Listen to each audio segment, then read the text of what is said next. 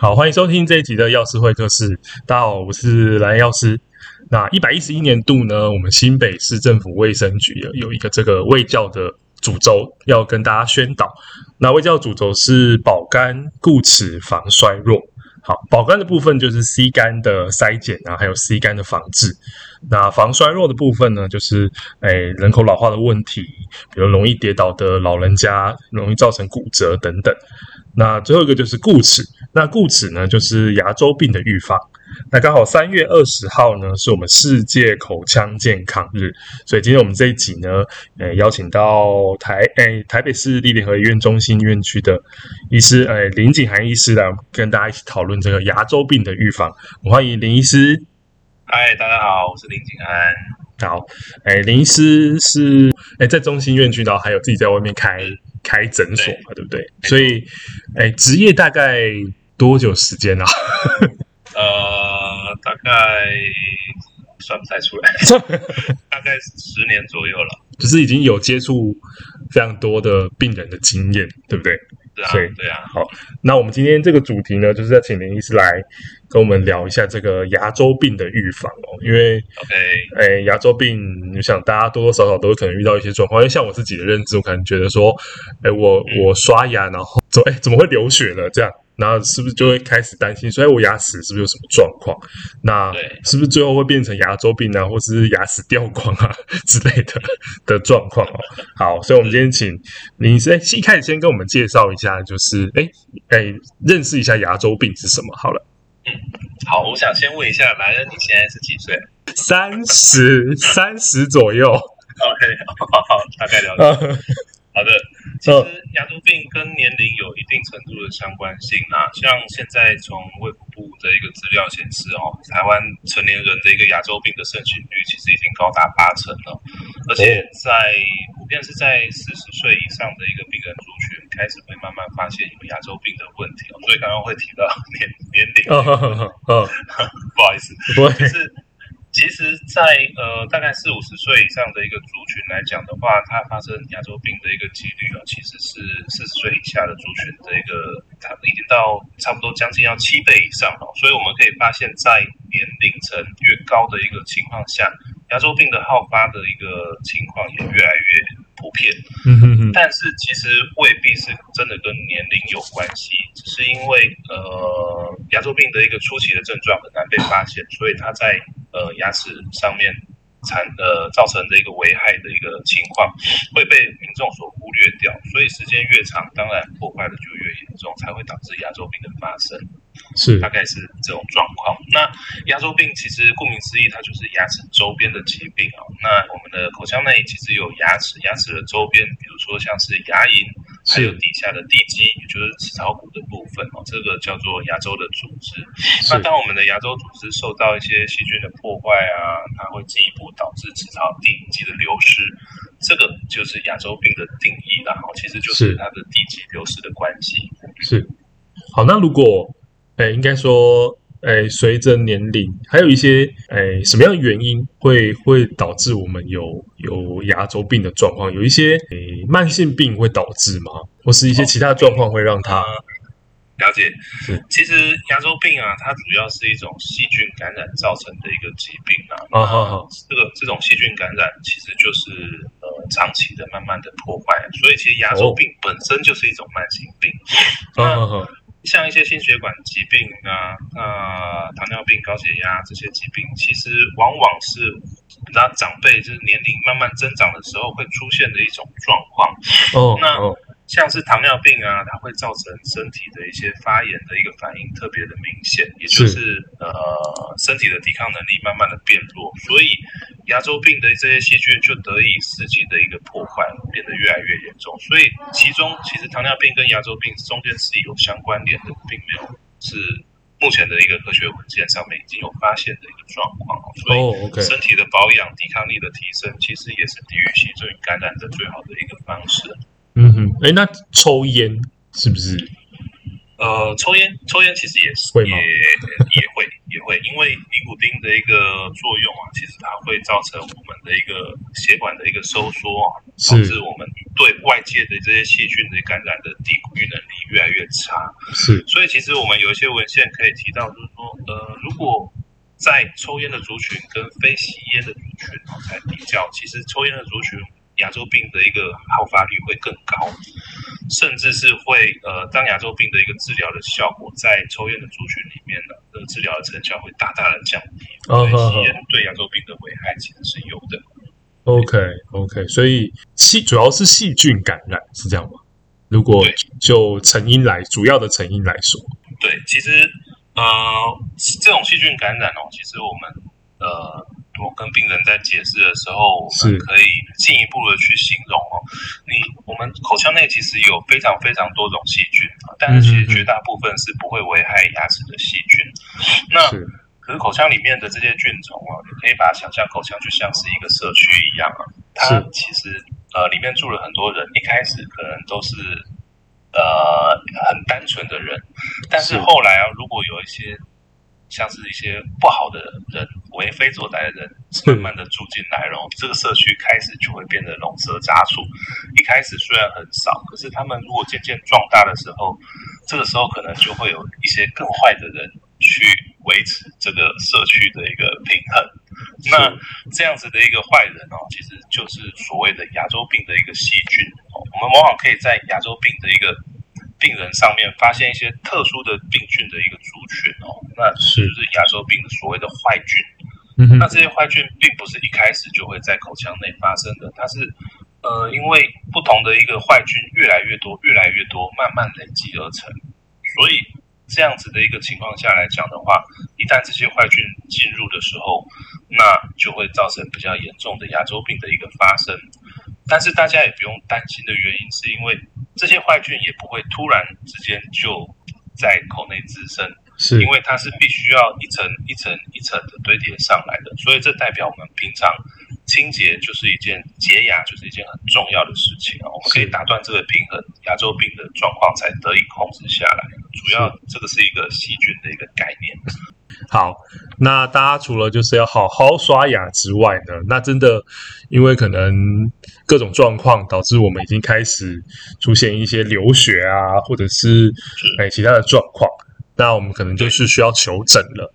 好，那不知道就是我们现在牙周病的一些治疗方式有什么，可以请林医师跟大家分享一下。OK，一般牙周病的一个治疗，其实就是要先从。诊治开始啊，诊诊断开始，也就是说，我们必须要做一个比较完整的一个检查。那这个一般来讲的话，牙周病的一个检查，它必须要用一种特殊的一个检测仪器哦，它是去测量牙那个牙齿啊牙龈的一个探测。因为我们刚刚一开始有提到，牙周病就是骨头的破坏，那每一颗牙齿的骨头的破坏其实程度一定都不一样，所以我们必须要一颗一颗牙齿去做探测。我们借由这样子的探测记录起来，我们才知道每一颗牙齿破坏的一个状况。那再配合 X 光片的一个摄影搭配起来，我们就可以知道说这个人这个民众他的一个牙周病的一个破坏的一个程度。是那。治疗的一个部分，我们就是要设法移除这些感染源。那这些感染源其实就是长期留下留在牙齿上的一个细菌，甚至是牙结石。哦，这些牙结石其实已经没有办法透过正常的一个方式去去除，所以必须要靠医师，他要用一些特殊的器械，也就是呃牙周的一个刮刀，哦他必须要用刮除的方式把牙根。深层的一个牙龈内的一个牙结石，全部用刮的方式把它去除，这样才能够让牙齿的一个环境啊变成到一个相对干净的一个状况，牙龈跟牙周的状况才有办法恢复。是是，那嗯，这个是。呃，这个算是一个基本的一个牙周病的一个治疗的方针，但是其实大家可以想想看，就是牙根其实也未必是一个平滑的一个表面，所以其实这样子的一个刮除难免会有一些遗漏的地方，是，所以。第二阶段的一个牙周病的一个治疗，就必须要进入手术性的治疗了。在这些没有办法根除的根除这些细菌跟感染源的一个部分啊，就必须要把牙龈翻开来。是翻开来之后，我们确实看到这些牙牙根的表面的一些牙结石跟不干净的部分，才有办法有效的做清除。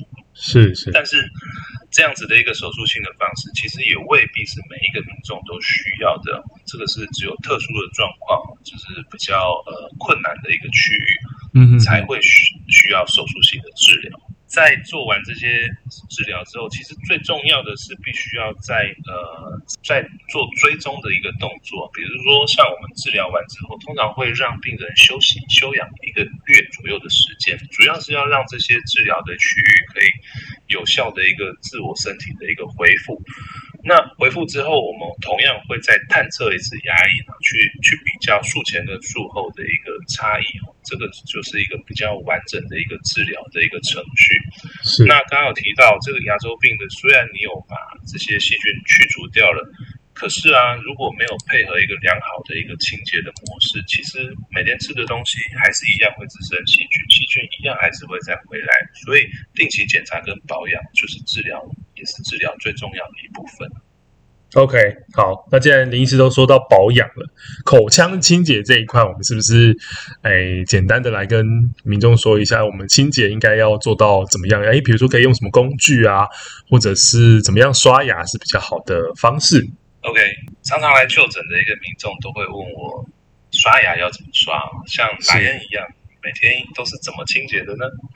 哎，我应该是早上晚上，那因为要上班，就是可能中午吃完饭的时候没有办法，我自己是有带牙刷、牙膏来医院。我这样很棒啊！对，可能有有快速的吧，可能没没有办法这么那个。Okay. 对，那牙线牙。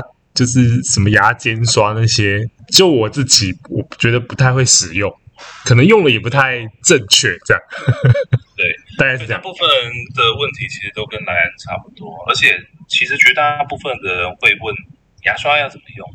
是啊，很少人问牙线要怎么用，是，对啊，对啊，对对。那表示大家对于牙线的一个使用其实都很陌生哦，是，而且大部分的使用牙线的习惯都是塞东西的时候才用，或者是他会跟我说偶尔才用。对对。那其实。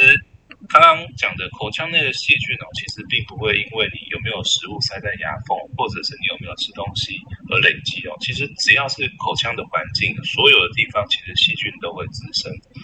但是我们要怎么样把这些牙齿刷干净哦？其实就是刚刚提到，就是最重要的，其实就是两个工具，一个是牙刷，一个是牙线。哦，为什么我们要这两个工具呢？其实牙刷就是大家其实都知道，我们每天的刷牙就是要把牙齿刷干净。是，可是我们可以刷到我们看得到的地方，那我们看不到的地方，比如说像是牙缝、牙齿跟牙齿的间隙，是、哦、这些地方来讲的话，其实牙刷是很难做有效的清洁，所以牙线就是把这些剩下清不到的地方把它清干净。所以这两个工具搭配起来，才有办法真的把牙齿完整的清干净。哎，再请教一下林医师，就是我们是不是有一些鉴宝的资源，可以来好好的就是处理一下自己的牙齿的部分？呃，如果是呃一些长辈大概有经验的话，他们在做牙周病治疗，过去其实是都是自费的，而且价格不便宜。是，那。因为国人的一个牙周病的一个普及率其实已经非常的高了，所以健保局在呃过去好像十年前的时候开始了一个叫做牙周统合计划，这个其实就是一个牙周病的一个治疗的一个健保的资源。OK，那要符合这个计划，当然就是必须要做一个完整的检查，它有一些条件，你要符合这些条件，就可以透过健保的方式去做牙周病的治疗跟处理哦，这是健保。非常好的一个部分是，那一般民众如果有需求的话，其实都可以在诊所或者是医院去做检查跟判断哦，就是看看符不符合资格，那我们就可以透过健保的方式来做健保的那个牙周病的一个基本的一个治疗。那刚刚有说牙周病有的时候有可能没有办法完全复原的时候，会遇到手术性的一个方式跟治疗。是相关的一个手术的治疗，呃，在一般的一个诊所来讲的话，是没有办法用健保来给付。那大部分民众如果有手术性的一个的一个需求的话，其实必须要在地区医院以上的一个医院里面的牙科。哦，这样子的话就可以进一步的安排手术性的一个治疗。是，那当然，手术性的治疗相关还是会有一些呃，就是一些医疗上面的一些药物的一个使用哦，这方面健保可能就没有提供相关的一个支付哦。不过还是看有需要的情况下可以自行选用。好，对，今天非常感谢林医师花这么多时间来为大家解释哦。那最后有没有想要再跟大家做一个结论还是宣导的部分呢？民众其实大部分，呃，有些人会认为牙周病就是一个很可怕的疾病啊。那主要的原因都来自于牙周病，其实被大家所认知的就是一个隐形杀手嘛。那其实就是因为大家很容易会忽略掉它的一个重要性，然后大家其实也呃比较谨慎的人也会时时的怀疑自己到底有没有牙周病的一个状况。呃不管不管是哪一种哪一种人去对于牙周病的一个认识，其实我觉得这些都是很让民众了解最重要的目的，其实就是说牙周病的一个预防跟治疗，其实最重要的都在于对于洁牙的一个认识啦。然后就是说大家会很谨慎、很担心，但是其实回过头来最基本的事情，其实都是可以自己做得到的。像是刚刚提到的刷牙的习惯的建立啊，是。还有一些刷牙正确的工具的一个使用，其实这些都是远离牙周病最重要的、最重要的事情。哦，那当然，另外一点，如果真的有牙周病的，最重要就是跟你的牙周病医师好好的去做配合，因为定期的检查跟定期的保养，其实都是也是远离牙周病、远离跟牙周病控制最重要的一个方式。哦，那医病关系良好，其实牙周病。大概就是可以顾得好好好 OK，好，好，所以自己做好清洁就是预防牙周病的第一步，就是清洁真的比后续来，哎，后续的状况来得很重要，这样子。好，当然还有一些其他的状况，我们就刚刚提到的，比如说，哎，你可能有抽烟，或者是你没有好好的刷牙，或是你可能有时候免疫力差的时候。都要特别的注意，这样。好，今天非常感谢林医师接受我们的访问，谢谢林医师，谢谢。好，那我们接下来下一集还有我们要讲到的那个保肝，就是 C 肝的房子，我们会在下一集播出。那谢谢大家收听今天的药师会客室了，我们下一集见了，拜拜。每年三月二十日是世界口腔健康日，新北市政府卫生局提醒您，预防牙周病要从正确的洁牙、定期的洗牙，还有养成良好的习惯开始。每天早上起床、睡觉之前，还有吃饭后都要刷牙。那刷牙之前，使用牙线或是牙间刷来加强清洁。十三岁以上的朋友呢，每半年可以定期洗牙。那孕妇的话，可以每三个月洗牙一次哦。那如果你有口腔牙周方面的疾病的话，应该尽早的至牙医诊所看诊哦。那如果你有抽烟或是嚼槟榔的习惯，应该尽早的戒除，也可以让牙齿更健康哦。新北市立联合医院药剂科及新北市政府卫生局关心你的健康。